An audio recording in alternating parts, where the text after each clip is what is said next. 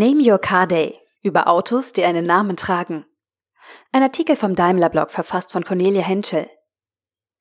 Es gibt mehr kuriose Gedenktage, als der Kalender Tage hat. In den USA wird heute der National Name Your Car Day begangen. Also der Gib deinem Auto einen Namen-Tag. Das US-Ranking der beliebtesten Autospitznamen führt Baby an. In Deutschland gibt laut einer aktuellen Umfrage jeder Fünfte seinem Wagen einen Namen. Und auch in der Geschichte von Mercedes-Benz gibt es einige Modelle, ja ganze Baureihen, die neben dem Stern auch einen Namen tragen. Grund genug, dem Phänomen diesen Beitrag zu widmen. Ich gebe gern zu, auch ich habe einem Auto schon mal einen Spitznamen verpasst. Laubfrosch, so hieß mein erstes Auto Mitte der 1990er Jahre. Ein Kleinwagen japanischen Fabrikats, 54 PS, Klimaregulierung per Runterkurbeln der Scheibe, die Navigation stützte sich auf seinen zerlesenen Shell-Reiseatlas. Namensgebend war vermutlich die Kombination aus dunkelgrün Metallic-Lackierung, überschaubarer Größe von 3,53 Meter und naturverbundenem Allradantrieb.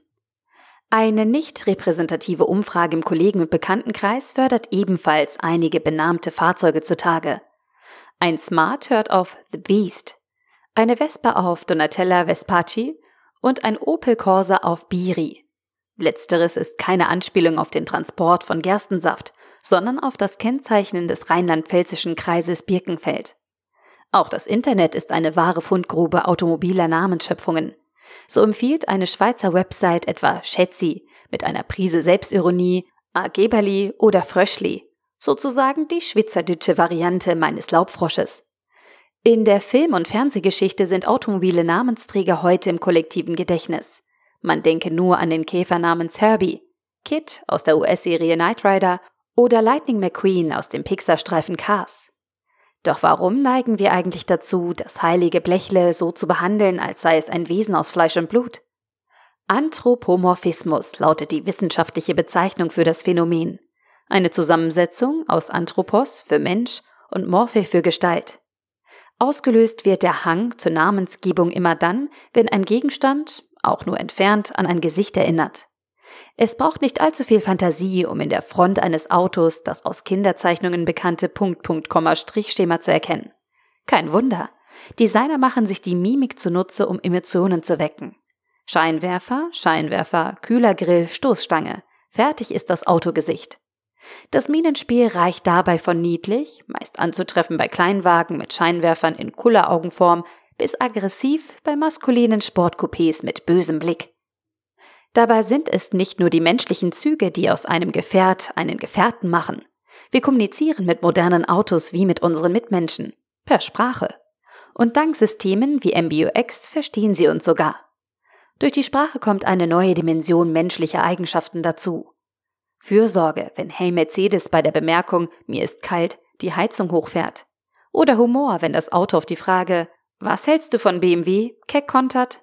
Sehen ganz nett aus, aber nur in meinem Rückspiegel. Schon ein Jahrhundert bevor MBUX Einzug ins Cockpit hielt und der Your Car Day in sozialen Medien auftauchte, gab es Modelle von Mercedes-Benz, die einen Namen trugen. Nicht zuletzt gilt das für den Markennamen Mercedes selbst. Seine Geschichte beginnt 1889 mit der Geburt von Mercedes Jelinek. Ihr Vater, der Diplomat und Geschäftsmann Emil Jelinek, trat 1899 bei einem Autorennen in Nizza mit einem Daimler-Fahrzeug unter dem Pseudonym Monsieur Mercedes an. Drei Jahre später ließ die Daimler Motorengesellschaft Mercedes als geschützte Wortmarke registrieren. Damit wurde die zwölfjährige Mercedes, wenn auch indirekt, Namenspatin für die heute wertvollste Premium-Automobilmarke der Welt. Und Emil Jelinek ist damit Vater des bekanntesten, aber nicht des ersten weiblichen Autonamens. Das ist der Mann, dessen Nachname die Markenbezeichnung Mercedes-Benz komplettiert. Karl Benz. Bereits 1893 hat er einen Wagen auf den klangvollen Namen Victoria getauft. Die Legende sagt, dass er den Namen wählte, um an seinen metaphorischen Sieg über das Lenkungsproblem zu erinnern. Der Hintergrund? Den ersten Automobilen fehlte es an einer der Geschwindigkeit des Motorfahrzeugs gewachsenen Lenkung. Diese meldete Benz mit seiner Wagenlenkvorrichtung mit tangential zu den Rädern zu stellenden Lenkkreisen 1893 zum Patent und verbaute sie in der Benz Victoria. Als plausibler als diese Erklärung gilt allerdings, dass er einfach die etablierte Bezeichnung für eine zweisitzige Kutschenform verwendet. Aus dem Kutschenbau wurden auch andere Bezeichnungen übernommen, zum Beispiel Coupé oder Landaulet. Mercedes und Victoria zeigen, Automobile mit Namen haben bei Daimler Tradition. Folglich mussten wir nicht lange in den Archiven graben, um auf etliche weitere Wagen mit Stern zu stoßen, die einen Spitznamen tragen. Seien es individuelle Fahrzeuge, Baureihen oder ganze Fahrzeugfamilien. Spoiler, besonders die Rennstrecke scheint ein guter Nährboden für kreative Namensschöpfungen zu sein. Erstens, die weißen Elefanten. Die weißen Elefanten wurden bei Mercedes erstmals in den 1920er Jahren gesichtet und waren vorzugsweise in der grünen Hölle unterwegs. Kenner wissen, die Rede ist nicht von Rüsseltieren im afrikanischen Dschungel, sondern von der legendären S-Reihe und der Nordschleife des Nürburgrings. Das S für den W06 mit den Typen S, SS, SSK und SSKL steht für Sport. Den ehrfürchtigen Spitznamen Elefant brachten ihnen die bullige Statur und der markante Klang der Kompressoren ein. Ein Tröten, bei dem wohl jeder Dickhäuter den Rüssel einziehen würde. Und warum jetzt weißer Elefant? Ganz einfach. Bis in die 1930er Jahre war weiß die gebräuchliche Rennfarbe deutscher Marken. Zweitens die Silberpfeile. Silberpfeil ist seit mittlerweile 85 Jahren das Synonym für Boliden aus dem Rennstall von Mercedes-Benz. Der Legende nach liegt die Geburtsnacht der Wortschöpfung zwischen dem 2. und 3. Juni 1934 auf dem Nürburgring. Beim internationalen Eifelrennen sollte der neue Mercedes W25 in der 750 Kilo Klasse antreten. Man reiste mit in der deutschen Rennfarbe weiß lackierten Wagen an und absolvierte erfolgreiche Trainingsrunden. Das böse Erwachen kam, als die Autos auf der Waage standen. Zwei Kilo Übergewicht.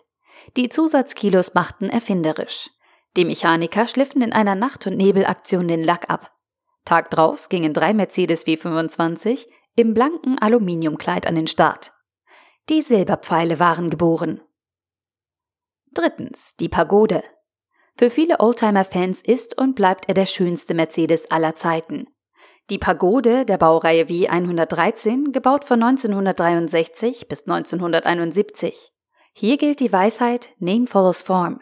Das Hardtop des Roadsters erinnert durch sein leicht konkaves Dach an die Architektur fernöstlicher Tempelbauten. Und darum hatte der Wagen seinen Namen weg, noch bevor er richtig auf die Straße kam. Besonders beliebt war er bei den Reichen und Schönen. Kinostars wie Doris Day oder Sophia Loren zeigten sich auf der Leinwand und im wirklichen Leben gern am Lenkrad der Pagode. Das Groß der nur knapp 50.000 Pagoden wurde exportiert. Allerdings nicht nach Fernost, sondern in die USA. Viertens, die rote Sau.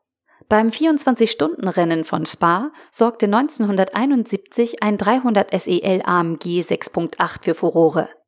Die feuerrote Limousine wurde wegen ihrer martialischen Erscheinung von Journalisten liebevoll rote Sau getauft. Nicht ohne Grund. In Spa fuhr sie Platz 2 im Gesamtklassement und Platz 1 im Klassenranking ein. Für das erst 1967 gegründete Unternehmen AMG ein sensationeller Erfolg. Viele sagen, der Durchbruch. Über den roten Renner aus Affalterbach berichteten damals sogar die ARD Tagesschau und Tageszeitungen in China. Die Ironie von der Geschichte? Die Originalsau gilt heute als verschollen.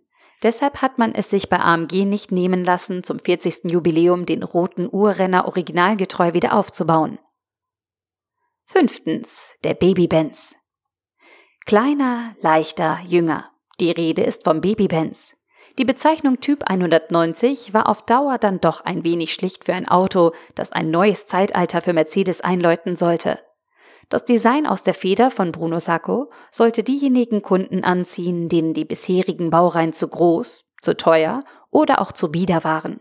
Das Nesthäkchen punktete zudem mit einem hohen Maß an passiver Sicherheit, moderner Fahrwerktechnik, vorbildlicher Aerodynamik und intelligentem Leichtbau. Das Kalkül ging auf. Der Baby Benz, ab der zweiten Generation als C-Klasse bekannt, ist heute das volumenstärkste Modell mit Stern. Auch ich fahre heute C-Klasse, wie 205, sozusagen den Ururenkel des Baby Benz. Und trotz aller nostalgischer Verklärung meines Laubfrosches, der 2010 vom TÜV ausgemustert wurde, ich vermisse ihn nicht. Warum auch? Das Einzige, was meine C-Klasse am heutigen Name Your Car Day vielleicht missen lässt, ist ein Spitzname. Abhilfe verspricht ein Autonamengenerator auf einer englischen Internetseite, auf die ich während der Recherche für diesen Text gestoßen bin. Der Namensvorschlag des Generators, nachdem ich sechs Fragen beantwortet habe, lautet Olive. Das schließt zumindest farblich gesehen den Bogen zum Laubfrosch, überzeugt mich aber nicht nachhaltig. Name your car day hin oder her. Ich mag mein Auto trotzdem, auch ohne Namen. Dieser Beitrag wurde von Cornelia Henschel geschrieben. Wenn sie nicht gerade Texte über einen Laubfrosch, weiße Elefanten, Pagoden oder eine verschmähte Olive verfasst, leitet sie die Abteilung Content and Creations in der Daimler Unternehmenskommunikation. Der Artikel wurde gesprochen von Priya, Vorleserin bei Narando.